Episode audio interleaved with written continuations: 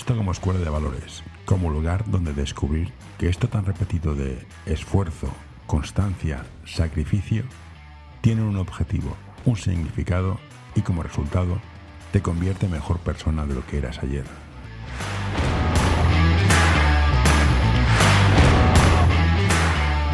Hola Miguel Ángel, gracias por aceptarme ir aquí. Eh, eres director técnico, una figura mitológica. ¿Qué tal se lleva ser director técnico? ¿La gente te, aprecia, te quiere, entiende lo que haces? Bueno, yo.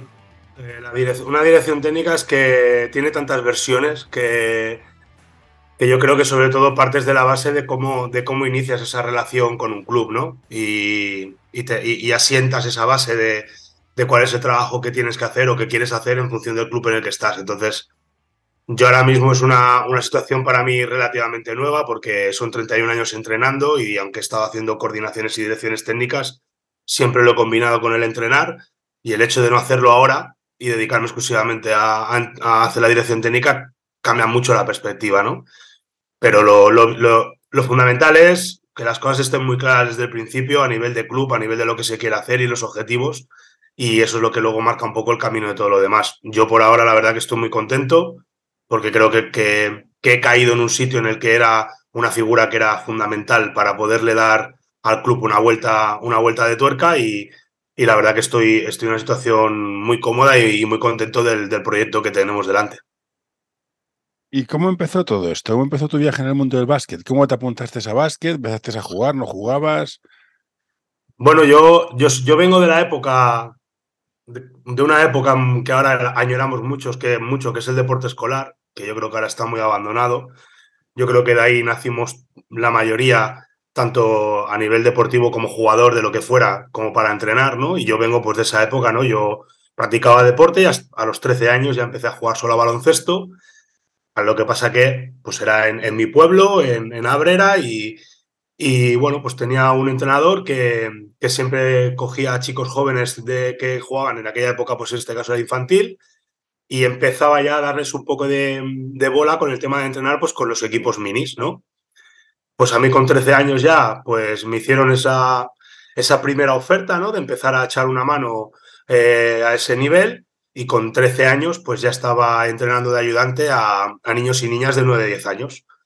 Y bueno, pues hasta hoy, 31 años sin parar, pero claro, empezando desde lo más básico, ¿no? Desde eso, pues desde una escuela, desde una escuela y desde el deporte escolar. Y yo no, no empecé a entrenar federado, pues hasta yo hice mi primera etapa de entrenador fueron seis años de, en, categoría escolar. Y a partir de categoría infantil fue cuando ya empecé a, a entrar en, en, federado. Y bueno, fui que, bueno, pues haciendo todo el proceso infantil, cadete, junior. Hasta cadete combiné chicos y chicas. Y a partir de, a partir de junior ya mi trayectoria ya es con masculino. Bueno, son circunstancias que se dan y así fue como, como empezó el tema. Hasta que ya llegué a, pues como era, combinaba de jugador hasta los 21 años que dejé de jugar. jugando con 21 años en un equipo senior, era entrenador del equipo sub-21. O sea que tenía, tenía chicos que eran los entrenaba y que luego eran compañeros porque doblaban con, con el equipo senior para jugar y bueno, pasé toda esa experiencia sacándome el primer nivel de entrenador y tal. En aquella época se llamaba primer nivel y a partir de los 21 años es cuando yo doy el hago el clic y el clic es pues decir dejar de jugar porque bueno, pues no, me apetecía seguir jugando y fue cuando di el salto a al Club Básquet Igualada y fue mi etapa de ocho años allí, pues que me llevó, pues eso, pues con 22 años a entrenar un senior B y con 26 años ya llevar mi primer partido en Liga EVA. Ayuda a mantener este podcast en anorta.com barra colaborar. Como entrenador, ¿cómo se ve la diferencia entre escolar, OAR? Supongo, no sé si jugabas, has, conociste OAR. Sí. Y federación, ¿es, es diferente un entrenador o es lo mismo? Yo creo que a nivel escolar, ahora, ahora está muy de moda lo de los valores, ¿no? Yo creo que un poco es donde creo que radica la diferencia, ¿no? Que en el, que en el baloncesto escolar el factor competitivo no es el mismo. Entonces prima mucho más la formación más integral de los niños, el tema más de valores, porque no, no, no hay una, un sentimiento competitivo tan grande como es el dar el salto a, federado. Yo soy del parecer que a nivel de formación debería de haber el mismo sentimiento formativo, ¿eh? aunque, aunque estés en, federado, pero sabemos que ese cambio pues, conlleva eso. Eh, evidentemente esto es como todo, esto al final depende pues, del entrenador de turno, del club de turno, de su filosofía, pero sí que es verdad que el deporte escolar te daba un poco ese plus, ¿no? De que de potenciar mucho más el compañerismo, el pasártelo bien, el que todo fuera más un juego, ¿no? Y entonces, bueno, en el momento que pasas y das el salto a federado, pues eso es donde ese cambio de chip ya viene dado de por sí y, es cuando un poco, como digo yo, se, se pervierte todo un poquito, ¿no? Pero, pero bueno, hay que intentar, yo qué sé, yo soy del parecer que hay que intentar dar un, un, par de pasos atrás y volver un poco a los orígenes, a ver si somos capaces de, de darle un poquito a, nivel social de cambiar un poco la película, porque ahora tener ya niños de 5, 6, 7 años federados y, ver lo que ves por ahí, creo que es, es bastante complicado de, asumir y de digerir, la verdad. ¿Qué es lo que pasó? ¿Por qué se rompió? Yo soy de la época que dices tú, que los colegios jugaban en federado, pero eran los colegios que competían. Competían colegios en colegios muy buenos. Y han desaparecido. Yo soy de un barrio que teníamos el Bosco Horta, que era un equipo que era brutal. La serie era, buenísima. Y se están desapareciendo. ¿Qué, ¿Qué, ha pasado? No hay interés del colegio, los clubes venden mucho la moto, el jugar en pabellón. Claro, porque ahora, si eres mini y no juegas en pabellón, eres un mierda. dices, hostia, a ver, campeón, ¿qué, ¿qué, ha pasado? Mira, me hablas de Horta y yo durante 12 años he sido director técnico de la instalación deportiva y de la Unión Esportiva de Horta y lo he vivido en primera persona y sé lo que es, ¿no? Pues el Horta, y sé lo, es un mapa. Claro, dices, claro, mm, al final yo creo que donde, donde viene todo el problema es que el tema, el tema, el tema federativo, pero ya no hablo solo de baloncesto, ¿eh? yo creo que en general lo que ha hecho ha sido abducir todo el deporte escolar. Entonces se ha generado una necesidad de federar prematuramente por un tema básicamente económico, para la supervivencia de los clubes. Y entonces el, intentar generar lo que se dice en sinergias entre clubes y escuelas, que sería lo ideal, porque al final dices, ¿qué diferencia hay en tener una escuela de básquet o predinis en el club o en una escuela? Pues tú como club llega a un acuerdo con un colegio y pon allí a tus monitores y que trabajen allí, ¿no? Y, y, que lo de hacer deporte al aire libre, que lo hemos vivido muchos y que no era ningún drama, mm ahora es todo un drama y si los niños se pueden duchar y si no sé qué. Bueno, como ha cambiado socialmente tanto el tema, una cosa ha llevado a la otra. Y yo creo que sobre todo lo que ha habido es una falta de, control de todo, lo que de todo lo que supone la parte económica y lo que necesitan los clubs para, para sobrevivir. Y lo que necesitan es meter una base de niños gigante que tristemente ahora no hablas de niños, hablas de cuotas, que creo que es lo más perverso que hay hablando, hablando de deporte de base. A mí me parece una barbaridad que tú hables con gente y te hablen, los niños son cuotas. Ostras, es, es duro, ¿eh?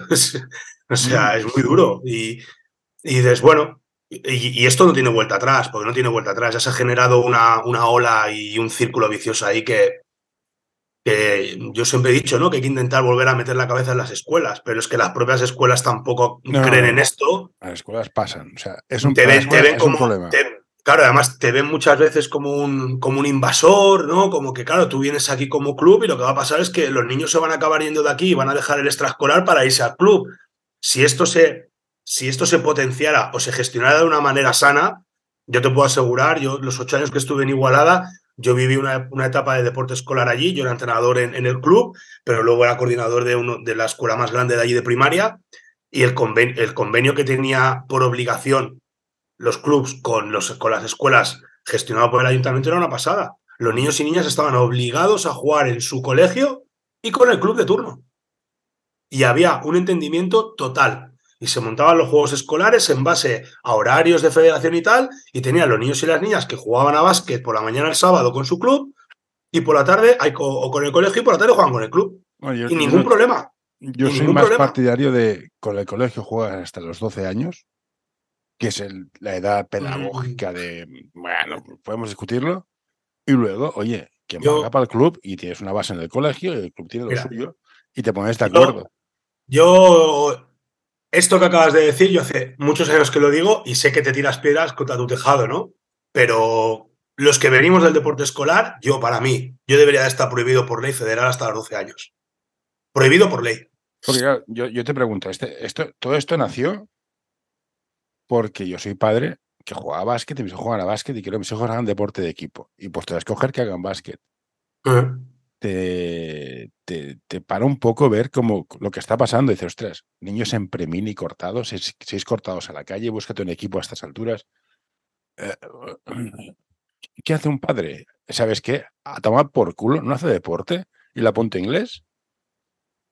No, bueno, o entra, o entra en el juego de la jungla, que digo yo. Todo se convierte en una jungla y en esa jungla entran todos los actores. Miguel Ángel, mis amigos de ahora son los amigos de mi equipo de básquet. Éramos los mismos matados todo el año. Y éramos unos matados. Había gente mejor, gente peor. Cuando fuimos ya con 19, los buenos se fueron a equipos buenos, pero éramos los mismos matados. Yo quiero esto, tengo un grupo de amigos de distintos colegios y barrios, si puede ser, para que conozcas, conozca distintas realidades, pero que sean sus amigos del básquet. Es que ahora tienes, eh, es que un niño entra en premini, entre cuatro años, el 90% del equipo no existe y no crea relaciones. Y yo quiero que tenga un entorno social, no, no, no, de profesional, llego, juego y me voy. ¿Qué hago como eso, padre? Eso, bajo mi entender, solo se puede dar en el, en el deporte escolar. A nivel federado, tal y como está ahora el tema, es imposible. Porque aparte de lo que decimos, hemos entrado en un. O sea, es que hemos entrado en, en, como digo yo, en modo Kings League con niños pequeños. O sea, mm, equipos enteros que van de un lado para el otro cada año. Pero equipos enteros que ya mueven los propios, los propios padres. No, sí, sí, a ver. Un propio, un propio padre, ya no es un tema de club, un propio padre delegado te dinamita un equipo y te lo lleva a otro sitio el año que viene. Sí, sí, no, estoy, de acuerdo. Y no pasa nada, ¿eh? Nos quejamos y, código, y códigos éticos de la federación, estas cosas, que me parece muy bien, ¿eh? Que todo lo que es, a mí me parece perfecto, pero al final, mmm, no, no. Y aparte de todo esto, ha tenido un componente todavía mmm, que ha agravado el tema, que fue el COVID. Porque el COVID, lo, que, lo que proporcionó a todos los clubs es tener los números de teléfono absolutamente de todo el mundo. Sí. Y se fichaba a la gente por listados de mm. teléfono que tú recibías por el COVID y ya no tenías que te llevar al scouter de turno a tal club porque ya los tenías allí. Pues estamos ya, ya estamos jardines. Yo, es mi teoría de la PDP. La PDP es un mercado de carne, parece vergonzoso. Los mejores de cada club, lo sientas. Dices, hostia, no tengo que ir a correr, me siento y veo los mejores. Y ves equipos que tienen a siete niños en la PDP y dices, perdón. Sí, sí. Sí, sí. Mm, bueno. Bueno, esto. Ese, hay que asumir que esto funciona así ahora. A partir de aquí, yo lo que digo es, como no puedes ir a, no, no, puedes ir a, una raíz, ¿no? A la raíz, es muy complicado. Yo creo que es un tema ya interno de cada club y de cómo quiera funcionar. Y yo, por, por lo menos por mi parte, yo es lo que, lo que convení, con, con lo que convení con, con, el club en el que estoy ahora. O sea, yo creo que hay ciertas cosas en las que ya no hay que entrar en el juego. O sea, pues un concepto tan sencillo para mí como es el que el que quiera estar, que esté, y el que no quiera estar, que no esté. Yo no me voy a estar peleando con jugadores y con familias por la baja, no baja. Si me quiero ir, oye, este es el equipo. ¿Quieres estar? Fantástico. ¿No quieres estar? Ningún problema. Ya está. Y, a partir de ahí, trabajar. Y luego, claro, luego el otro concepto idílico es, oye, con los jugadores y jugadoras que tienes, que esos jugadores y jugadoras te coloquen en el nivel que te corresponda a nivel del club. Y si en vez de tener equipos de preferente y de no sé qué, tienes equipos en nivel B y en nivel C, pues, pues ese es tu nivel. Y lo haces con, con gente, con, con, tus chavales y con tus chavalas del club y con tus entrenadores. Y que la rotación que sufra eso cada año sea una rotación natural. Y obviamente no te vuelvas loco. Que luego yo creo que es el gran problema de la mayoría de clubs, José. Es, llega un momento en que si tú haces un trabajo correcto, te empieza a salir gente, empiezas a crecer, lleva, vas a, esa parte de decir, uy, pues ahora a lo mejor podemos subir el nivel. ¿Subir el nivel qué significa? Yo puedo pasar de un nivel B a un interterritorial con la gente que tengo en casa, o si quiero eso, ya tengo que ir a fichar dos o tres jugadores. Mi, mi opinión honesta, si tienes unos jugadores normales, con entrenadores buenos, de preinfantil, de, de mini a infantil o de, pre, de, de premini a infantil, los puedes subir a Inter. Claro. estoy convencido, ¿eh? Es que, ese, es que ese, es el trabajo que se tendría que mirar de hacer. Y además, asumiendo el coste de eso. Yo lo asumo. Que lleguen, a, que lleguen de un premium y lleguen a infantil y los dos más buenos me los fiche no sé quién para jugar en preferente, yo les abro la puerta del club. yo les abro la puerta del club, ningún problema. ¿Sabes cuál es la diferencia? Esos chavales en el futuro volverán. Eso que te voy a decir. Una cosa es que no tengas nivel para la gente. Hay gente que juega en tu equipo y dices, es que eres demasiado bueno. No te puedo dar lo que necesitas. Tienes que ir muy arriba. Y dices, oye, hablas con el padre, pero ¿qué le pasa a los padres? ¿O qué nos ha pasado a los padres? De en plan, es que mi hijo es muy bueno. Tu hijo destaca ahora, veremos qué pasa, no te flipes, aquí te, lo vamos a cuidar porque nos conocemos de toda la vida, que sois, los Pérez, coño, que nos conocemos todos, que yo juego contigo a básquet. ¿Qué le pasa a los padres que se motivan y se mm. cambian de club para jugar una categoría más arriba o en la misma categoría porque el club tiene más nombre? dices, Sí, sí. ¿Somos conscientes de, la presión que estamos haciendo al niño, sacándolo de un contexto social donde está más o menos cómodo? No, si está mal es otra historia. ¿Qué nos pasa a los padres? Bueno, bueno yo creo que es un tema pedagógico que viene de base. Yo creo que es un tema que viene ya, eso pues es un tema social, de cambio. O sea, es, un cambio social. Es lo que decimos, al final es, son generaciones que pasan y estas generaciones, pues que seguramente ya de padres que no han mamado muchos eso, esa parte formativa a nivel deportivo, no tienen esa conciencia de, lo que es. Por lo tanto, mm, en pro o pensando que buscan el beneficio para sus hijos, yo creo que, pasa todo lo contrario, que les perjudican. Entonces, darle la, darle la naturalidad de practicar deporte a, a un niño o una niña desde la parte formativa y lúdica, en el momento que la conviertes en, es lo que decimos, una parte más puramente competitiva, eso ya lo, pervierte todo. Y entonces, y es lo que te digo, ahí entra en el juego todo el mundo. Entonces, cuando entra en el juego todo el mundo, todo vale, todo se puede dar, y dices, vale, es lo que te digo, es que al final es, ¿vale la pena luchar contra eso? No puedes luchar contra eso diciendo, no, yo los tengo más bien puestos y me pongo aquí a la guerra con todo el mundo. Que no, yo creo que ya no va de eso. Va de lo que te digo, decir, oye, ¿dónde estoy? ¿Qué puedo hacer? ¿Qué me dejan hacer? ¿Qué puedo trabajar? Intentar trabajar bien. Es más, al final creo que donde, tenemos otro gran problema en el, en el deporte, bueno, en el básquet seguro, es la falta de entrenadores que hay, que es una emergencia. O sea, cada año vamos a peor. La falta de entrenadores que hay es preocupante. No hay entrenadores suficientes para el volumen de baloncesto que hay. no lo hay no los hay. ¿Qué pasa? Que luego entramos en esto de que, claro, cada vez tienes más chicos y chicas jóvenes entrenando equipos de formación bajo el prisma ese de que, claro, no saben, no tienen experiencia. Vale. ¿Quién, ¿Y quién enseña a esos entrenadores? ¿Quién está con ellos? ¿Quién está en la.? Por eso yo digo la función de la dirección técnica. Un director técnico que sea entrenador no tiene ningún sentido. No, no, esa es, yo estoy en Si tú eres entrenador, son cuatro o cinco horas a la semana de entrenamientos que tú entrenas y no ves y no sigues. Mm. Y el fin de semana te vas a llevar el partido, son tres horas que ni ves ni sigues. La dirección técnica tiene que estar tutelando, tiene que estar ahí, porque al final, igual que tú formativamente a los jugadores jóvenes los formas para que mejoren, con los entrenadores igual. No es un problema tener un entrenador de 16 años con el nivel 0, el nivel 1 entrenando un mini diciendo que no tiene experiencia. No, no, eh, es que un, nivel cero me da igual donde entrene. Puede estar de segundo un tío que sepa. Y a lo mejor un tío de mm. nivel cero, por su forma de ser, ha de ir directamente a un, junior o a un preferente, mm. porque le va este rollo. O sea, cada cual es bueno donde es bueno. Yo sé que yo creo que sería un negado llevando un serio. Pero llevando infantiles, pues creo que, creo que funciona. Cada cual tiene su nivel. O sea, que seas joven no implica tengas que estar con los niños. Está claro, ¿eh? pero pero bueno, pero lo que decimos, que cuando faltan entrenadores, al final mm, todo el mundo tiene que adaptarse a, lo que hay y, a, lo que. Claro, y a donde puedes llegar. Y yo la, la teoría esta mítica de que los mejores entrenadores tienen que estar en la base, es una teoría preciosa, pero no la realidad. No es la realidad. Entonces, cuando no es la realidad, donde tú tienes que formar a los entrenadores porque te están formando a los jugadores del futuro, ahí tiene que haber alguien trabajando con ellos y ya te digo, guiándoles y ayudándoles y estando allí. Que esto es una, otra de las cosas que yo creo que tampoco pasan. Al final hay muchos equipos que son solares y funcionan por autogestión. Claro, pues la autogestión de un entrenador que no tiene ningún tipo de experiencia y aparte con el, con el añadido de que en nuestra época, hace veintipico de años, tú como entrenador no tenías que preocuparte si le pegabas una voz a un crío. No. Nada, tú le pegas una voz a un crío y igual te está esperando el padre al final del partido, ¿no? Aquí, es que yo aquí entiendo que un niño de 17, 18 años, ya un, un equipo de pequeños, le viene un padre como yo, que es que encima ocupa espacio, le pega cuatro gritos, se asusta, sí, evidentemente. Claro, claro. un, entrenador joven no puedes dejarlo solo, de tener a alguien detrás. No, nada, nada, imposible, imposible, o sea, imposible. Y, asumiendo que cometerá sus errores, pero los errores están dentro de su etapa igualmente de aprendizaje y de formación como entrenador, es que es normal. Pero como ahora también la parte esta del trato, ¿no? es, tan importante toda la parte esta de cómo tratar, pues por, por, cómo está todo el tema ahora a nivel social.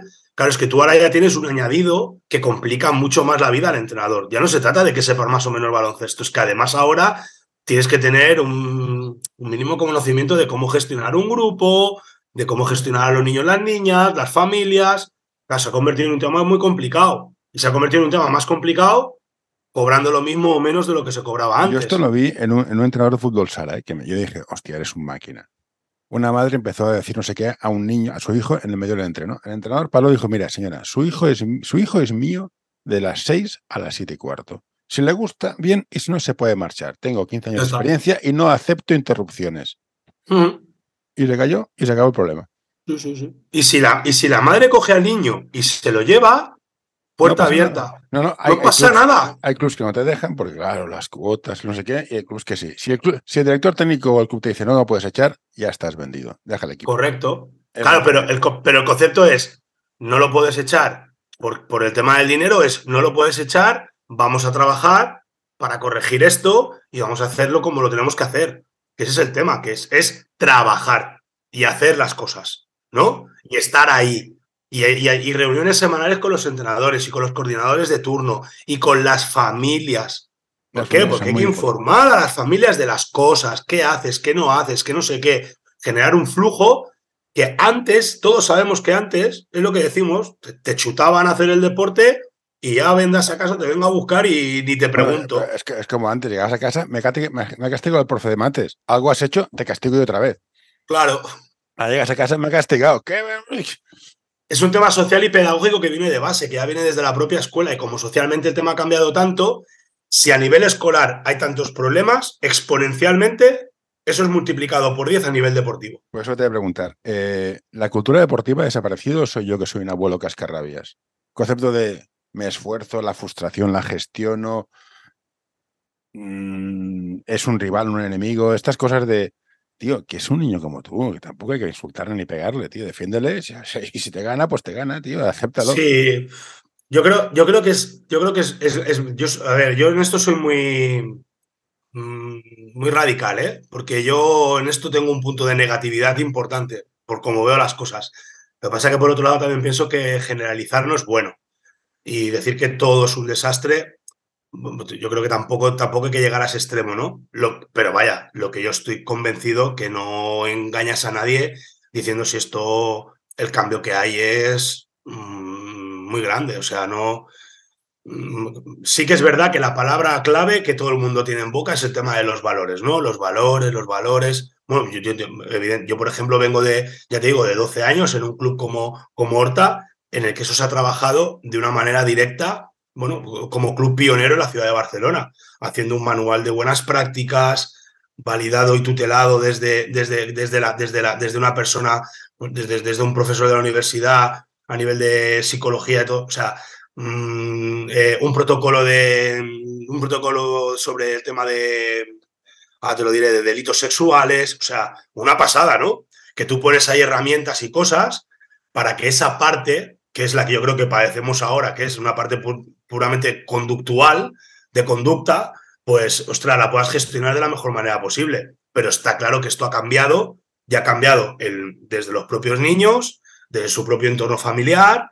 Lo que dices tú, si me castiga el entrenador sin jugar, antes era, oye, tío, ponte las pilas, entrena mejor o compórtate mejor. Si el entrenador ahora te castiga sin jugar, es más fácil que vaya el padre y le quiera arrancar la cabeza al entrenador. Y además sin preguntar, oye, ¿por qué ha pasado? ¿No?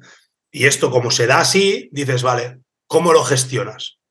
Porque esto ha cambiado, estoy de acuerdo contigo, ha cambiado radicalmente. Entonces, bueno, pues tienes, por ejemplo, una, propia Federación Catalana de Baloncesto que ya ves que hace cursos y cosas dirigidos también para esto, ¿no? Para, para formar entrenadores en este sentido, ¿no? Y dar herramientas. por eso, obviamente, todo el mundo del coaching y esto se se ha puesto también tan de moda, ¿no? Porque necesitas un, refuerzo en ciertas cosas que antes no era necesario, pero porque socialmente no estaba mal visto un castigo, no estaba mal visto un, grito, no, claro, era algo que se asumía como era algo normal socialmente, ahora no, ahora no lo es. Entonces, es difícil, ¿eh? Esto es, como el, juez de este Calatayud que decía, a ver, yo en mi época era en plan, niño, te vas a comer las lentejas y punto, y ahora es, no, hijo mío, vamos a dialogar sobre las lentejas, ahora era un consenso social sobre la ingesta de legumbres. ¿En serio? O te hago un buffet, te hago un buffet libre. No, mira, pues mira, voy a darte libertad. Tienes lentejas, eh, ensalada, hamburguesa y pizza. Y claro, tú libremente, tu libre albedrío y con tu conocimiento intrínseco, dices, a ver, no, este, vamos a ver, vamos a ver, paremos, un poco. hay, hay, edades y edades, hay edades que te toca obedecer y punto pelota, porque esto no es una democracia, al menos en los hogares, yo como padre, ¿eh? Y cuando tengas dudas, luego hagas pelotas. Pero la idea es ponerte una, una base, unos fundamentos que te sustente como persona. Totalmente. Si te regalado, todo se te hace, todo te se planifica, ¿no? Espabila, colega, que el mundo es muy duro y padres mm. tienes dos. Y a ver, un día te llegará un jefe y te dirá, te voy a putear hasta que me canse porque soy así de cabrón. Y mm. hay. ¿Qué vas a hacer? Ay, me, no me hacen ni caso. Hostia, un poco de dureza mental habría que inculcar. No digo torturar a los niños, pero ostras, tú no puedes mejorar si no te empujan hasta el límite hasta cierto límite. Luego vamos a hablar qué límite. una, cosa es, competición o, rendimiento, lo vas a escolar. Pero te hay que empujar un poco, si no, no, mm. habríamos llegado a la luna, vamos. Está claro. Bueno, pero por eso es lo que decimos que al final en, en, el saber adaptarte está un poco la base, ¿no? Pero claro, para saber adaptarte tienes que tener plena conciencia de esa realidad. Si no la tienes tú individualmente o, como club, mm, quieres, quieres luchar contra eso, yo creo que al final te acabas estrellando, porque es que Mm, al final tú trabajas con personas y, eso es un... Y eh, trabajar con personas es lo más complicado. Mucho más complicado trabajar con una persona que con una máquina, para que nos entendamos. Y las personas son personas, su manera de hacer, su manera tal, su carácter. Y esto al final, pues también tú como club tienes que decir, vale, pues como club, ¿cuáles son mis límites o cuáles son mis líneas rojas, ¿no? A nivel de, pues lo típico, ¿no? La planificación, no sé qué. Bueno, es que para hacer una planificación, ¿qué, qué, qué, qué, factor humano tengo? ¿no? ¿Qué entrenadores tengo para planificar más o menos o para eh, programar más o menos? ¿Qué tipo de jugadores tengo? ¿En qué, ¿En qué entorno estoy? ¿En qué barrio estoy? ¿Qué tipo? Es que tienes que tener en cuenta todo esto. Y al final, intentar eso, amoldarlo a, a, iniciar un proceso, a iniciar, a iniciar un proyecto en el que todo se pueda adaptar lo mejor posible con todos los problemas que vas a tener igual. Pero claro, desde una base basada un poquito más en el sentido común, del análisis de todo, ¿no? De dónde estás y cómo estás. Y a partir de ahí tienes que funcionar igual y tienes que tirar para adelante y asumir lo que vaya bien, lo que vaya mal, pero hay que estar encima. Hay que estar encima, hay que estar ahí. Y como se dice vulgarmente, picar piedra. Picar piedra, picar piedra y venga, y venga. Y, trabajar, trabajar, trabajar, trabajar, trabajar desde una realidad basada en el sentido común. Y tú vas haciendo y, ayudándote y apoyándote en la gente. Yo creo que a nivel, a nivel técnico es muy importante, sí que creo que es vital el equipo de trabajo, es vital, porque otro gran problema que, que sabes que te encuentras es con los microclubs dentro del propio club, aquellos equipos que van totalmente por libre, el entrenador que va a la suya, que es mi equipo, este es mi equipo. No, no, tú, esto, esto es el club y el club es lo que prima. Y este equipo o tú te irás y el club perdurará, ¿eh? O sea, el club no desaparecerá y al final ese equipo que tú hagas de trabajo, que se implique, que trabaje la gente al unísono, que trabajen juntos, ¿no? Y que se genere también un poco esa, Sí, pero esto ese, rollo sano, ¿no? También entre la, gente que está ahí, ¿no? Esto relaciona con la conciencia de equipo y la, dinámica de grupo. O sea, yo entiendo que el niño y el padre tienen unos objetivos, el entrenador otro y el club otro. Pero si no sabemos cuál es nuestro objetivo final y rimamos, al final no funciona. Eh, Totalmente. Un, equipo cerrado que no ni sube para arriba, ni suben, ni suben de abajo, ni suben para arriba, yo soy yo soy, yo soy yo soy, yo lo desmonto, vamos, te digo algo. Sí, sí, totalmente, claro. Pero mira, ¿sabes cuál es el Todo lo que estamos hablando ahora, José, yo te puedo decir que esta conversación así la he tenido con cientos de personas. Cientos del mundo del básquet, ¿eh? Cientos. Y a la conclusión a la que llego es, es tan sencilla como yo tengo recurrentemente esta conversación y hago estos análisis, y hacemos estos análisis o no, o hablamos de estos temas de una manera recurrente con un montón de gente, ¿vale? Y mi conclusión es, casi todo el mundo con el que hablo tiene claro lo que pasa y lo que se debería de hacer, pero nadie lo hace. Porque el animal más miedoso del mundo, en el mundo del básquet, es el entrenador. Y no sé por qué no se toman decisiones. Sí, sí, sí, pero bueno, dentro, aparte del entrenador, los propios clubs. Sí, pero el mundo del entrenador me parece además fascinante, porque el 99% trabajamos en esto por amor al arte. O sea, a mí no me viene de entrenar. Y es en plan, hostia, yo mi trabajo, puedo decir que te, que te den por culo, esto no lo quiero hacer, irme, habría, me he pedido más de una vez. En el mundo de entrenar, y no estoy de acuerdo, oye, coge, me voy. Y, y, y, se traga mucho. Sí, sí, tal cual. Pero claro, es, es, lo que decimos, que cuando tú esta parte personal, además la extrapolas a, a un tema de club general, entonces, claro, la bola ya es la bola ya es. Pues que, a ver, un club tenemos un problema fundamental. Cuando te dicen has de llenar el equipo con 12 fichas o más, porque hay que pagar el senior, el no sé qué, o la cuota, o el pabellón y no sé qué, dices, vamos mal, vamos mal. Podemos discutir por qué, por qué es tan caro, pero cuesta lo que cuesta. El eh, a nosotros en el básquet lo que, nos ha, lo que nos ha hundido en la miseria precisamente es el, el problema de, no sé si llamarle aire de, los aires de grandeza ¿eh? de los clubs, pero sí esa parte de. El primer equipo es el reflejo, ¿no? Es el espejo del resto, ¿no? Entonces, sí. y el espejo es que juegue lo más arriba posible. Con, equipos Entonces, de, con, con, gente de casa que no me cuesta un duro, te lo compro. Pagar por jugar. Mira, yo claro, es que sí. en EVA, gente pagando en vez de me parece que este, estáis mal de la cabeza. Pero, sí. Bueno. Claro, pero ¿cuál es el problema? Que cuando tú como club abocas todo tu esfuerzo a que tu primer equipo juegue en la Copa o en la EVA, pero tu estructura de abajo eso no lo hace sostenible, eso eh, acabas muriendo. Acabas muriendo seguro. Sí. Seguro que acabas muriendo. Porque eh, el no asumir, otra cosa esa parte es el no asumir que tú puedas estar en una categoría en la que seguramente lo pases mal o que puedas bajar y que no pasa absolutamente nada. Que eso hay mucha gente que tampoco lo asume. Y te puedo asegurar que como club mmm, nunca ha sido un trauma eso, ¿eh?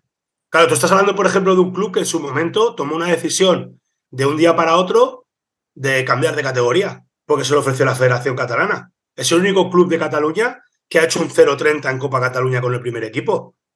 Porque había un equipo para primera catalana, quedaban vacantes para Copa Cataluña, se le ofreció al club, se habló con el equipo, se habló con el entrenador y dijeron, oye, para adelante, se asume el tema y se hizo un 0-30 teniendo un reconocimiento de toda la liga hacia el trabajo de ese equipo brutal. Yo, yo jugaba, yo, era, yo trabajaba en otra, yo, yo llevaba al Vendrey en el mismo grupo como entrenador y, y, a final de año se votaba el mejor entrenador de, de, la liga.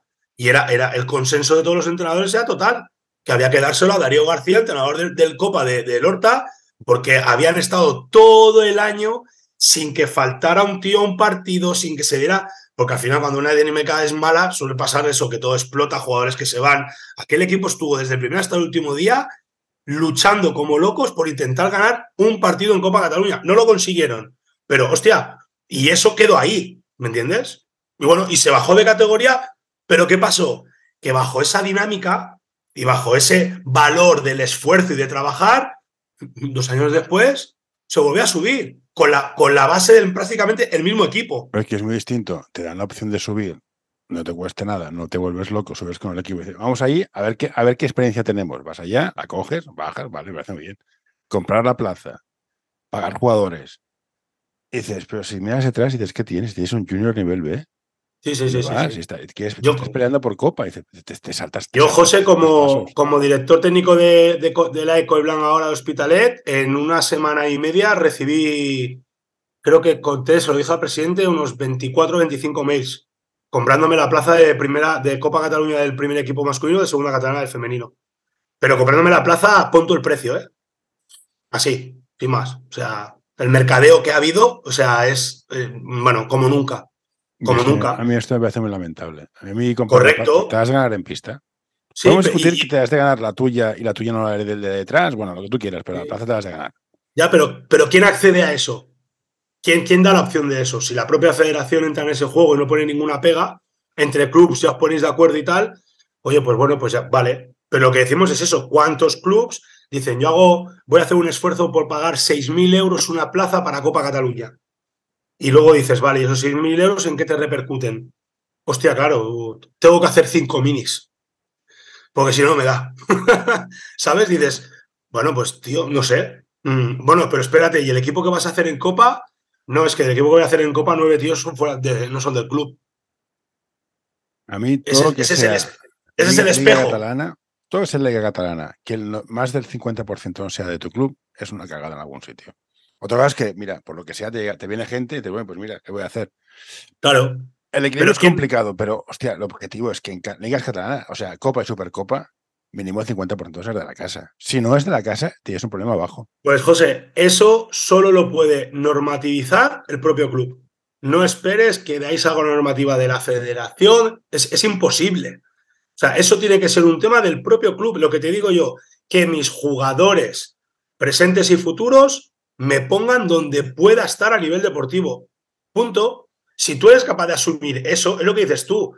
Bueno, pues al final lo que dices, te sale una generación de niños buena en etapa mini, no sé qué, que posiblemente, pues acabe si llegues, hostia, pues a, a 3, 4, 5 años vista, hostia, a lo mejor te pone el primer equipo en primera, en Copa Cataluña, vale, pero asumes que mm, es una experiencia, que te puede salir bien, que te puede durar con el tiempo, y dices, vale, pues fuera, ya está. Yo, yo ese proceso como entrenador lo viví en mi, etapa 8 años en el Club Básquet Igualada. Yo, yo viví esa experiencia durante 8 años y esa experiencia es llegar como entrenador de un sub de ayudante de un sub-21 preferente, que fue toda la generación de jugadores que llevaron al primer equipo de la Igualada Liga EVA, ¿vale? Pasas toda la trayectoria de había dinero, las constructoras. Bueno, yo, entrenaba un equipo que costaba 120.000 euros al año en Liga EVA. O sea, seis jugadores que cobraban más de 1.000 euros al mes por entrenar tres días y jugar un partido, ¿eh? Pero ese era el nivel que había entonces, económico, de poder económico y todo, ¿no? Era otro, otro, era otro rollo. Pero yo pasé todo el tránsito de subir, a ver un cambio generacional y empezar a marcharse jugadores y de tener un equipo del 80% de casa a tener un equipo del 20% de casa. Y luego, el último año mío en EVA, que bajamos de categoría, fue recuperar ese 80% de jugadores de casa. Y buena parte de ellos fueron los que hacía ocho años habían subido al primer equipo, que volvieron. Y haces un equipo con nueve tíos de casa, dos de fuera, y el último partido de liga, mm, desgraciadamente, bajas. Pero bajo esa política, ¿qué le ha pasado al Igualada, por ejemplo? Que a cabo de dos años volvió a subir a Liga EVA, teniendo más del 60% de tíos de casa. Y tú, claro, son ciclos que si lo sabes gestionar, y además, bajo un prisma muy claro, el tema económico hace años que ha desaparecido, ha desaparecido, no hay dinero ya. Lo que se pagaba entonces era una auténtica barbaridad, pero porque existía ese dinero y además era un dinero que no, no influía en el funcionamiento del club. O sea, tú no, un club no sufría por tener un equipo de ese valor económico para que funcionara toda la base, ¿no? Porque había unos sponsors que eran la leche y, y se abocaba dinero por un tubo. Cuando eso ha desaparecido, es lo que todavía le da más valor al hecho de que tú tienes que trabajar como club, que tienes que trabajar tu base. Ya no tienes dinero para vivir del dinero, para tener el equipo en tal nivel. Mm. Tienes que vivir de tus jugadores, de lo que tú formas y lo que tú creas, ¿no? Y eso no viene de hace un año, eso viene de hace 10, 12 años tranquilamente. Yo salí de Igualada y por lo que le pagaba a un jugador en Igualada en Liga EVA, el año siguiente yo hice una plantilla entera en Martorell en Copa Cataluña. Por el valor de un jugador, yo hice, yo fiché 10 tíos. Mm, sí, sí. En, en, la categoría justo por debajo, que no había una diferencia abismal en aquella época, ¿me entiendes? O sea, que estamos hablando de hace mucho tiempo en que esto ha cambiado radicalmente. El dinero ya no sale ni del sponsor ni del ayuntamiento de turno.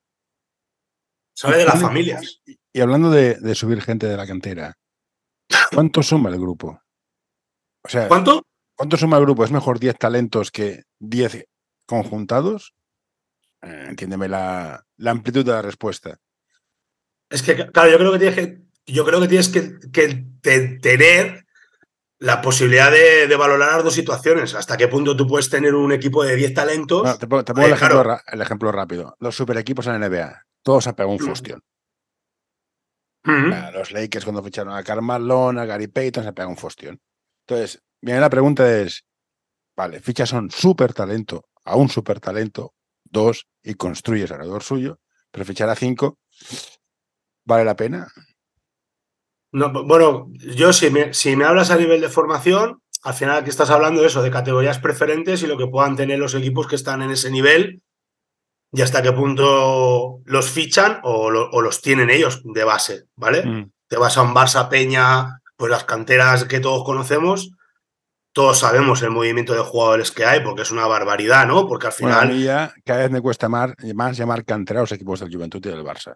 Sí, me bueno. Cuesta más, pero bueno. Sí, bueno, seguramente seguramente sí que es verdad que la Peña es un poco quien mantiene un poco más esa, esa tendencia, pero bueno, al final no dejan, en, tampoco no dejan de nutrirse de jugadores X que vienen de otros sitios y al final sí, sí, seguramente hacen un proceso formativo más largo, igual empiezan más pronto, pues a lo mejor en preinfantil, infantil y tienen ese recorrido hasta, hasta junior preferente y luego tener pues un EVA vinculado como tienen, etcétera, ¿no? Pero, pero al final es, a nivel de, a nivel de equipo, eh, claro, el, talento o el trabajo, yo creo que es que además depende del objetivo deportivo que tengas. Mm. Si tú como club tu objetivo deportivo es la competición al 100% y ir a un campeonato de Cataluña, ir a un campeonato de España, pues entiendo que ahí buscarás el talento como primer objetivo y luego buscarás los que pican piedra y, saben, y saben jugar o quieren jugar en ese entorno, ¿no? De, pues a lo mejor de no jugar tantos minutos y saber que cuando juego tengo que partirme la cara y tengo que jugar para este, para este, para este, sí que es verdad que cada vez se definen los roles más abajo en ese sentido. O sea, esto de del esto del concepto este de pasarse la Will, esto cada vez está más, más, más normalizado, ¿no? Pero, pero al final, mm, lo que está claro que lo que le da valor a un equipo y para un entrenador pues la cohesión del grupo, el poder entrenar bien, el ser un equipo que no, con el que no tengas problemas conductuales, en el que todo el mundo trabaje a gusto. Y sobre todo, José, yo a, día de hoy, llámame simple, ¿eh? Mm. pero yo creo que el concepto de pasárselo bien va por delante de todo. El entrenador se lo tiene que pasar bien, los jugadores se lo tienen que pasar bien, pasárselo bien dices, bueno, es que pasárselo bien parece ser como que, bueno, pues que. No, no, pasárselo bien no está reñido con trabajar bien. Y yo creo que la palabra adecuada quizás sea, que hay un libro, es disfrutar del proceso. Disfrutar. Disfrutar. Que no puede llegar un que no puede llegar un niño o una niña, tienes que intentar que no llegue amargado a casa después de un entreno. Pero no porque que no llegue amargado porque el entrenador le ha pegado una bronca. Que llega amargado porque no ha disfrutado. Porque, no, porque eso no se le ha pasado bien. Soy muy fan de, esos 10 minutos de tensión y mala hostia después de algo que no te sale. Te los compro. Pero 5 o 10 minutos. Ya está. Ya se ha acabado. Ya está. Y darle valor, darle valor a las cosas y, además hacerlo con perspectiva, que no sea todo la inmediatez, el ya. Porque esto pues también te pasa con muchos Esto sí que es un valor del básquet claro. Trabajar el día antes del partido no te va a hacer mejor. Has trabajar toda la temporada. Que esto se puede aplicar hasta los deberes. En plan, es que no me lo sé, es que no he estudiado todo el año, cariño. O sea. Claro. y a ti como entrenador, lo mejor que te puede pasar es que al principio de una temporada, todo el, todo el equipo, entiéndeme el concepto, ¿eh? Todo el equipo te quiera matar y que cuando acabe la temporada todo el mundo te quiera. Eso significa que lo has hecho bien. Pues, ah, bien, ¿por qué? Porque tú has, has trabajado, has apretado las tuercas a la gente, los has, has mantenido ahí un, un, nivel de tensión tal y tal, que has, pasado un proceso por el que eso ha costado y a, gente que le ha costado, porque además eso también muchas veces está eh, unido al tema de si juego más, si juego menos. al final esto es lo que cuenta, porque al final lo que cuenta es jugar. Un jugador lo que quiere es jugar. Un jugador lo que quiere es jugar. Por eso y esto de que doble con el equipo de arriba para ir a mover la toalla, lo siento mucho, yo hace muchos años que me he negado. Si yo me llevo a un jugador que dobla, es para jugar. Por eso, tener 12 fichas me parece una putada, porque, hostia, restringes tanto y dices, es que has de ir con crono. Sí, claro, tienes, y aparte claro, tienes que ir con crono. Eh, está, está claro que tienes que ir con crono, pero luego también ahí es donde entra esa parte de decir, ¿qué prima? Lo, competitivo, que lo competitivo significa que tú, un equipo de baloncesto, tú juegas con ocho jugadores. No, si tú compites al 100%, el que pongo haga lo que sabe hacer, lo que le hemos enseñado. Ya está. Pero si, claro, si, si tu filosofía a nivel de competir es todo el mundo tiene que jugar, todo el mundo tiene que tener su oportunidad, todo el mundo tiene que estar ahí, porque la parte, em, dentro de la formación la parte competitiva es una parte muy importante y tal. Lo de, eh, lo de repartir minutos, tengas 10, tengas 11 tengas 12, yo te digo que lo haces perfectamente. No hay ningún problema. Porque además hay una manera muy fácil de vender eso, que es precisamente en el esfuerzo. Si un jugador o jugadora juega su 100% de intensidad, no, no, es que eso, es le, da para, le, da para, tres o cuatro minutos en pista, no le da para, más. ¿eh? Para mí eso es innegociable. O sea, puedes ser el más malo del equipo pero, o el más bueno. Y pues si no te esfuerzas y no vienes a entrenar, no jugarás. Claro. pero que, y a, la hora, lo que te quiero decir, José, que a la hora de jugar, si un jugador o jugadora das un 100% en pista en cuanto a intensidad y trabajo, eso te da para un máximo de cuatro minutos de máxima calidad. No te da para más. A, partir del quinto, del quinto, ya es una rotación moribunda que tienes en la pista. O sea, ya no da. Entonces, claro, si tú. Bueno, pero esto, lo ves cuando ves preferentes. Los preferentes rotan porque la intensidad es tan salvaje que es que. Claro, claro. Y puedes jugar con 12, seguro, pero jugar con 12 es bajo mm, un tema estadístico. La media de minutos son 16, 17, 18, 20. Y si de ahí te sale no tener 12, tener 11 y tienes al muy bueno que además trabaja muy bien y juega 25, o, pero no te, es que no te da para más. No te da para más. Ahora, si tu parte competitiva es juego con 8 o tienen que jugar los tres buenos 35 minutos, eso ya te desvirtúa todo lo demás. estás hablando de otra cosa. Yo, eh, y, que, y, que, en este caso yo no, que tampoco lo digo criticándolo, ¿me entiendes? son formatos, ¿eh? hay gente que es muy fan. a mí me da igual estar en el banquillo, mover la toalla, pero que estar en preferente, aunque no juegue. lo, que pasa que en nuestra época, por ejemplo, tú eras junior y te decía el primer equipo de ir a entrenar o ir a un partido y tú eras feliz estando en, la, en, el, en el banquillo, moviendo la toalla y gritando, venga, venga, vamos, vamos, 40 minutos sin jugar. Eso ahora es impensable. Es impensable. no existe jugador o jugadora que tenga la capacidad de pasar por eso. No existe. Ya, no existe. Yo, yo, entiendo que si llamo a un jugador para jugar fuera de casa y me lo traigo, ha de jugar. Ahora, si lo llamo para jugar en casa, que está, te pilla en casa, a lo mejor te quedas en el banquillo. Si lo entiendo bien, y si no, se, se, avisa antes, ¿eh? Te llamo, pero, te poco, a lo mejor no juegas. Claro, pero eso, pero eso, José, es un tema de club. Mm. Yo he tenido una, la reunión técnica con mis entrenadores donde estoy. Es muy sencillo. Uno, absolutamente prohibido que un entrenador llame a un jugador del equipo de abajo para ir a doblar, a entrenar o a jugar sin que lo sepa su coordinador y el director técnico. Ah, no, eso me parece de cajón, sí, claro. ¿No? Vale.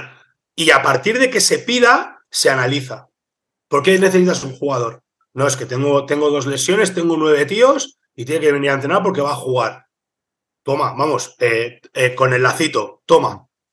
Ahora, no, es que tengo que entrenar con 12. Ah, vale. Digo, bueno, entrena con 12. Digo, pero si voy a ver tal entreno y ese chaval que ha doblado lo tienes en la banda dando palmas porque no entra en la rotación del juego, no vuelve más. No, y la otra opción es el que despunta y dices, mira, que suba un poco y que, vea un poco más de esfuerzo para que, para que trabaje más. Es la otra opción. Sí, claro, pero, pero, lo que te digo. O como premio a los que, a los que se esfuerzan, hay muchas opciones. Pero el, pero el premio tiene que estar siempre condicionado a jugar. No sé, yo creo que para mí también el quien entrena bien sube a entrenar con el de arriba sin jugar. También, me parece bien, ¿eh? no, porque jugar a lo mejor jugar es otro, es, otro mundo, pero subir a entrenar, solo subir a entrenar. No, no, correcto, pero sube a entrenar. Porque luego te encuentras con los equipos que tienen 11 o 12 chavales o chavalas entrenando y depende del ejercicio que hagas, hostia, uh, montamos una rotación y cada tres canastas cambio o cada no sé qué que yo no puedo tener a un chico o una chica en un entreno, que el 50% del entreno esté en la línea de banda dando palmas. Que no, que no, eso no es doblar. Eso no es doblar. Tiene que hacer un entrenamiento activo, 100% activo. Claro, luego viene el rollo este, ¿no? Claro, bueno, como entrena con su equipo, si luego dobla, las cargas, ¿no? Esto hay que. No, ah, ah no, ¿qué, ¿qué, tienes un problema con las cargas? Este jugador tiene un premio. Tres días, a, tres días a, la semana, gente joven es complicado. ¿eh? Otra vez que te flipes, pero tres días a la semana. claro, pero bueno, pero, pero es lo que te digo, digo, muy fácil de solucionar. Tiene que entrenar al 100% con el equipo de arriba. Ese día no entrena con su equipo. Y entrena al 100% con el equipo de arriba. Bueno, y el equipo de abajo, hacemos lo mismo. que vaya un, un, jugador, si le hace falta, del equipo de abajo, en las mismas condiciones, pero a entrenar el 100% y el 100% del entreno. ¿Y los sistemas cómo los haces? Porque cuando estás ya en junior hay sistemas. ¿Manda el del, manda el del senior o cada cual va a su bola? Hoy quiero recomendarte este podcast. Psych and Roll, un podcast sobre psicología y deporte en el que tratarán diversas temáticas relacionadas con ambas disciplinas. Un programa creado para aportar realidad y necesidad en torno a la psicología, además de facilitar un espacio donde la comunicación sobre ciertos temas esté libre de tabús, estigmas y etiquetas.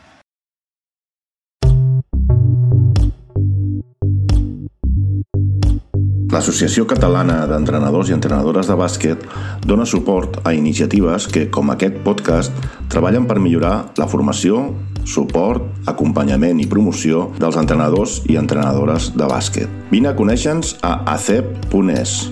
Som com tu.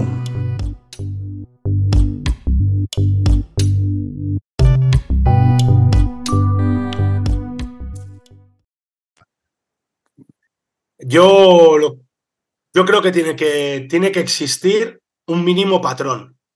Un mínimo patrón. Cuando hablo de un mínimo patrón, yo te, yo te, digo, por ejemplo, lo que yo hago este año. ¿eh? O sea, la, la, planificación deportiva nunca puede ser unilateral. O sea, esto de que tú llegues como director técnico y pongas tu planificación encima de la mesa. Te lo pregunto por lo obvio. Hostia, somos nueve, vamos a hacer sistemas, me falta uno. Claro, aquí jugamos cuernos y ya juegan flex. Hostia, pues no, no vamos bien. No, tiene, tú, tú, tú, tienes que tener un patrón, un patrón básico de juego que sea mínimamente unánime para, para, para todos, ¿no? Y es muy sencillo, que tampoco, esto está todo descubierto. Lo que pasa que tú luego, yo creo que tú luego a cada entrenador tienes que darle el margen, uno, para que haga de entrenador y dos, para que haga de entrenador en base a los jugadores que tiene. ¿No? Porque al final, si yo hago un sistema X, se supone que lo hago para potenciar a los jugadores que tengo. Y ese tipo de jugadores igual no lo tiene el equipo de abajo. Y tiene que jugar otro tipo de sistema para potenciar a esos jugadores. Entonces, y esto depende de un análisis en la pretemporada. O sea, yo, por ejemplo, en mi club, hasta el, hasta el día 15 de septiembre, no se cerrará la planificación deportiva.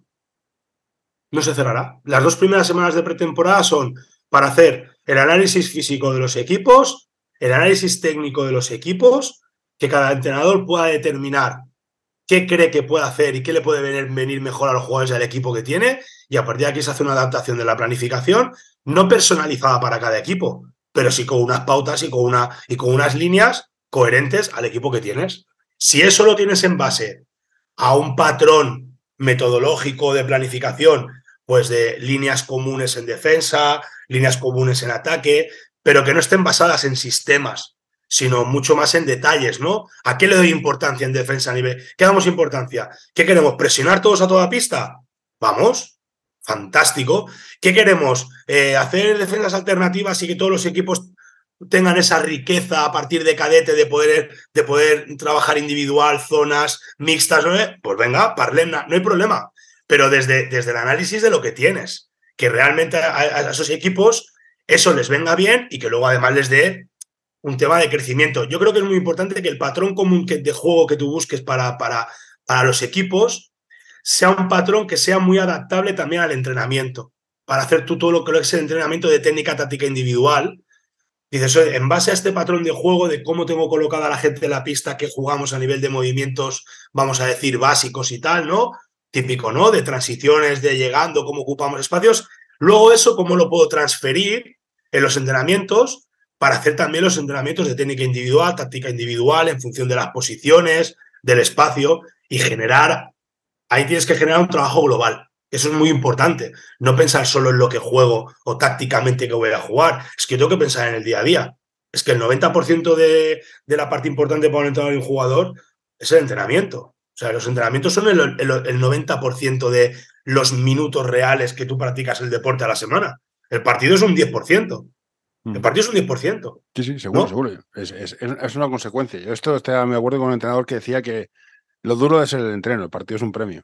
Claro, y, y, que, y que tú como entrenador, la incidencia que tienes sobre los jugadores es en un 95% de los entrenamientos. En los partidos, tú tienes una incidencia más en la dirección del partido que no en el, en el propio aprendizaje. De lo, es, es, más complicado. Sí, no, o sea, son, son, otra, esta, esta, son, otros parámetros, ¿no? Los que tienes que, que trabajar ahí. También la parte, evidentemente, ¿eh? formativa de aprendizaje, obviamente, pero Pero es otra cosa, ¿no? Pues lo que decía, bueno, lo que dice Aito García Reneses, yo como entrenador en un partido puedo pedir tiempo muertos y hacer cambios. Incidir mucho más en los jugadores no, no es fácil. Yo tengo que estar más pendiente de hacer buenas rotaciones, controlar el partido para... Pero luego al final la incidencia directa sobre el jugador es todo lo contrario. Tú como entrenador dependes del jugador 100% en un partido.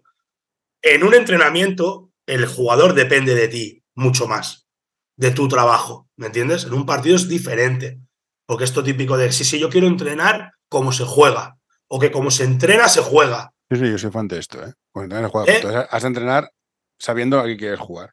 Entonces, a mí me gusta jugar a correr, posesiones cortas, mucho ataque, defensa intensa. Pues ya sabes lo tengo que defender.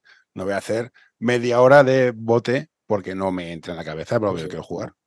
Lo que pasa es que siempre tienes que saber, tienes que tener claro que los niveles de intensidad, equipararlos de un entreno a un partido es, muy difícil, es muy complicado. Y la, la, la, tensión del partido, de todo, ¿no? Y el, enfrentarte a jugadores con los que no te enfrentas cada día, que te conocen mucho más y que los propios jugadores ya se encargan de, hablando mal en plata, de, putearse y de no sé qué. Entonces, entran en factor otras cosas. Pues si no tienes intensidad en un entreno, es complicado. Podrás tener más intensidad en un partido, pero no, podrás, no tendrás toda la intensidad posible. Yo, La intensidad de los entrenos me parece fundamental y el estar así cazando, cazando, boscas, corto como que voy a comprar el pan, hostia, no. Corta pidiendo la pelota. Porque luego en un partido no te saldrá. Sí, cortarás rápido, cortarás fuerte, pero no sabes para qué corta. Yo creo que la intensidad del entreno es fundamental.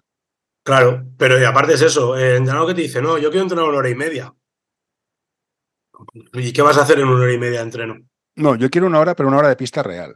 Todo lo que sea de correr fuera. Pero hora de pista real. A mí, hora de pista, y ahora voy a calentar, y ahora estiro, siempre. No, no, no. La pista es carísima. ¿Quieres correr? Te vas fuera. Hacer ejercicios de defensa, te vas fuera. Todas las mierdas te vas fuera. La pista es para estar con pelota. y trabajar, y trabajar como mucho tres cosas. Focalizar, tienes que focalizar. En los senderos hay que focalizar. Y trabajar lo, lo justo, necesario pero si, la única manera de tú trabajar al 100% de intensidad no es haciendo 10 ejercicios diferentes en un entreno. Hay que focalizar y que el jugador sepa desde el principio, señores, hoy vamos a hacer esto y esto y lo vamos a hacer así. Y que solo tenga que estar con la tensión de decir, uff, hoy ha dicho el entrenador que toca defensa, buah, y si no bajo el culo, estoy apañado. ¡Pam! Y sobre eso, pum, pum. Cuando tú coges y planteas un entrenamiento o planteas una semana porque en el partido tengo que hacer 60.000 millones de cosas, al final es mucho más complicado. Y otro de los grandes problemas que tú tienes ahora con los jugadores y jugadoras, el grado de concentración y de atención que tienen, es muy complicado, es muy complicado. Por eso el, hacerlo fácil, hacerlo lo más fácil Ahí no estoy de acuerdo contigo. Yo soy más fan de hacer más cosas, pero construyendo. Vamos a hacer eh, contraataques. Pues empezamos con el pase, el no sé qué, la entrada, no sé. Pero sumando muchas cosas, cinco o seis, que sumen todo hacia lo mismo. Porque si les hago tres cosas en una hora, desconectan. Correcto, pero lo que te decía, José, estoy de acuerdo, pero sobre un foco. Sí, sí, sobre un foco, sí, sobre un foco. Sobre un foco. si yo lo hago sobre un foco, no hay ningún problema. ¿Me entiendes? El problema tú que le estés cambiando el foco al jugador cada 10 minutos del entreno. Y además hazlo con intensidad. Ya, o sea, a la media hora dices, madre de Dios, el pollo que estoy montando aquí. Entonces, foco, lo que decimos, toca contraataque, contraataque. Pues pego una hora de contraataque conceptual, con la progresión, pero es contraataque. Y pam, pam, pam, ¿me entiendes? Dices, bueno, es que claro que hay maneras de hacerlo. Lo que pasa es que también queremos abarcar mucho a veces y, sobre todo cuando quieres hacer de entrenador. Soy más fan de la planificación. ¿Qué quiero jugar? ¿En qué se divide? ¿Cómo lo planteo en los nueve meses que tengo? Porque todo no cabe en un día. Correcto. hacer nueve cosas distintas en un día, no. Entonces, pues este mes hacemos esto, el siguiente hacemos esto y eh, con un poco de suerte, al final de temporada estaremos jugando lo que quiero. Ya. Y, con la y con la flexibilidad de los objetivos, que el entrenador siempre tenga la flexibilidad de decir, ostras, esto que yo tenía aquí, que pensaba que iba a tardar dos meses en, en, ver, en, ver frutos, hostia, el equipo va como un avión, ningún problema, tío, avanza, avanza, ningún problema. Lo tenemos claro, esto está asumido, está, como se dice, ¿no? Se, asume y, se, y, se, hace bien, avanza. Pero es que, claro, ese es el proceso. Ese es el proceso de quiero llegar a, me gustaría llegar allí, pero no quiero llegar mañana. No, quiero, no, no voy a poder llegar mañana, ¿no?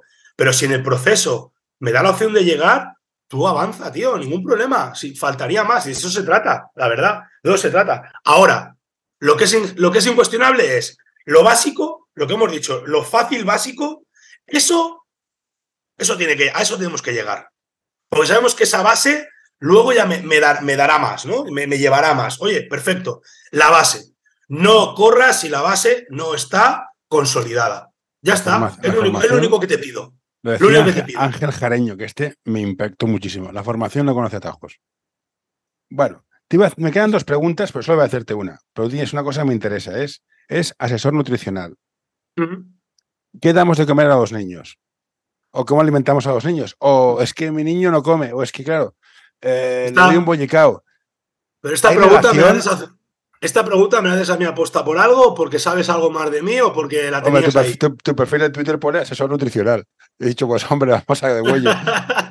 Nada más que por eso. Sí, yo, no, porque yo estamos, no, dale proteína y carbohidrato, tal y cual. En la otra. Y le das un bocata de jamón y ya está. Yo la otra parte profesional que, que, estoy también involucrado es un poco en esto, en el, en el asesoramiento de salud y tal. Y, pero es que al final, ¿sabes lo que pasa? Que al final yo en estas cosas soy, intento ser hacer también pedagogía fácil, ¿no? Porque si recuerdas, por ejemplo, en su momento, eh, el gran icono del deporte mundial, o los grandes iconos del deporte mundial, que es Messi, mm. se llegó a decir que sufría lesiones musculares porque comía mal. Y que dejó de sufrir roturas musculares sistemáticas como sufría hace 10 años en base a una buena alimentación. Pues esto, esto es una de estas pocas cosas que son así. Científicamente es irrefutable el comer, el comer, llámale sano, comer bien, lo que toca, lo que, lo que corresponde, en función del deporte que haces, faltaría más. Es que esto es básico a día de hoy. ¿Y Igual que hay la parte esta psicológica, que decimos, ¿no? Que también ha entrado tan fuerte en el mundo del deporte, porque es fundamental, la parte nutricional es exactamente igual. Otra cosa es cómo lo haces. O no, qué método sigues, ¿no? Comer sano es, es, un, es un cajón desastre que cabe en muchas cosas.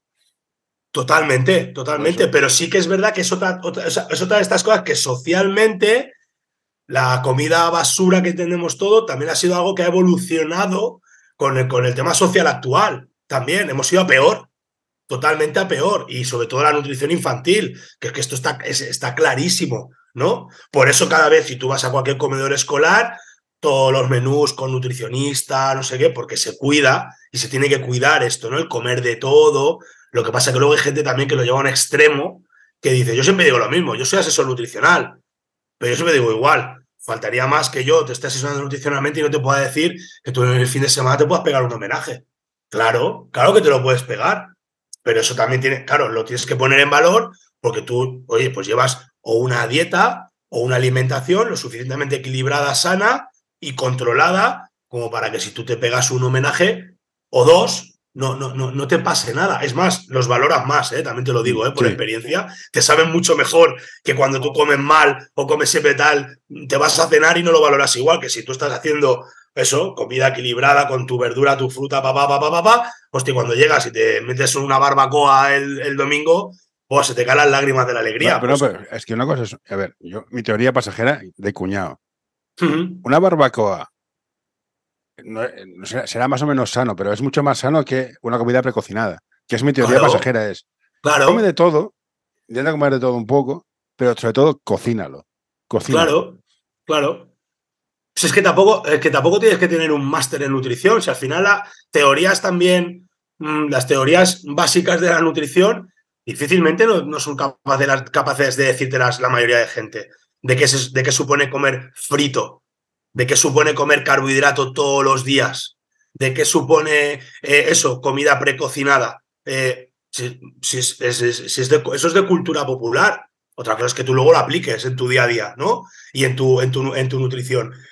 Si tú esos básicos... ¿eh? Una pregunta de, de, de, madre de niños. ¿Es mejor comprar sí. una barra de pan y una tableta de chocolate o comprarle un bollicao? Bueno, no, no, no, hay color. Ya está. Al final el concepto es que viene, una cosa viene envuelta y la otra no. Vale, bueno, el chocolate te viene envuelto, pero es chocolate. Bueno. Pero es lo mismo. La, ¿El chocolate qué es? ¿La barrita de chocolate o la tableta de chocolate que te puedas meter entre el pecho y espalda? Bueno, luego al final es el, el tema de las, de las cantidades y todo, ya, ya, entras en, ya entras a nivel de estudio nutricional en más cosas, ¿no? Porque la gente que hace deporte, ya es que no hace deporte, pero claro, veo gente obesa con 10 años. Sí, claro. Y dices, sí, sí, sí. tete, pues ya que hacemos deporte, pues... Claro, es que esto es meterte en la casa de la gente. Pero, hostia, a mí Correcto, sí. Pero bueno, yo, por ejemplo, es es una cosa que a nivel de club nuestra, pues es un servicio que está encima de la mesa para todas las familias, para todo el club.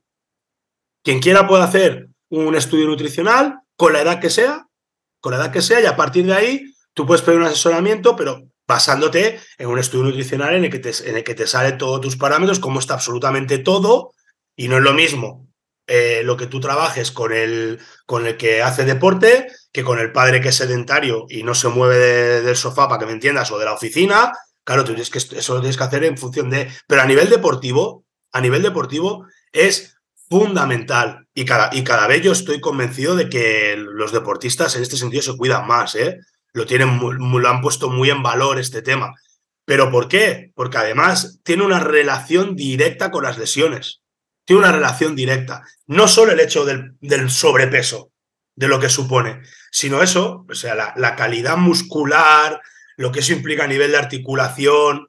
Oye, ¿Cómo cómo puede ser que hayan tantos niños? Yo, yo, yo también me hago muchas veces decir, cada vez ven más niños, tío, o familias que colgan fotos del niño o la niña con 14 o 15 años que se ha, que, se ha reventado los, que se ha hecho una triada, o sea, o ligamentos de la rodilla. Hostia, con 13, 14, 15 años, que empiecen a, sal- que, empiecen a saltar ya rodillas a ese nivel, hostia, piensas, es complicado. Yo antiguamente, niños, niñas de 14, 15, 16 años que salieran, que les acaban de operar porque se han roto, hostia, no, yo, yo eso no lo veía en mi época. Yo el tema de la- del, del cruzado de la rodilla en chicas nunca había visto tantos como ahora. Es una locura. Y eso, puedes, eh, hay una parte vinculada a eso, seguro. No seguro. era, era- era- seguro. era curiosidad para, para que la gente no dé bollicaos a los niños y les haga un bocata de jamón que está bien bueno. Sí, Es- correcto. Es, mi, es mi- vaya Y, y- y- y tiene su parte sana, totalmente. Sí, sí, sí. Mira, sí, sí. del cerdo no hay nada malo. Punto. De aquí, no, de aquí no me bajo. Bueno, Miguel Ángel, un placer. Ahora nos despedimos. No cuelgues, que seguiré, seguiré Ok. haciendo marujeo, porque llevamos ya una hora, y, una hora y pico. Un Perfecto. placer, que te vea bien en el Coy Blanc. Creo Ujú. que sí, sí, dice Coy Blanc. Sí, correcto. Y por ahí nos cruzaremos. Seguro, seguro que sí. Venga, Muchísimas gracias por la invitación.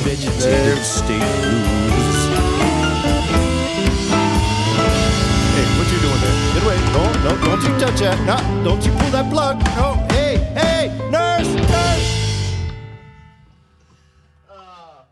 All right, I'm done.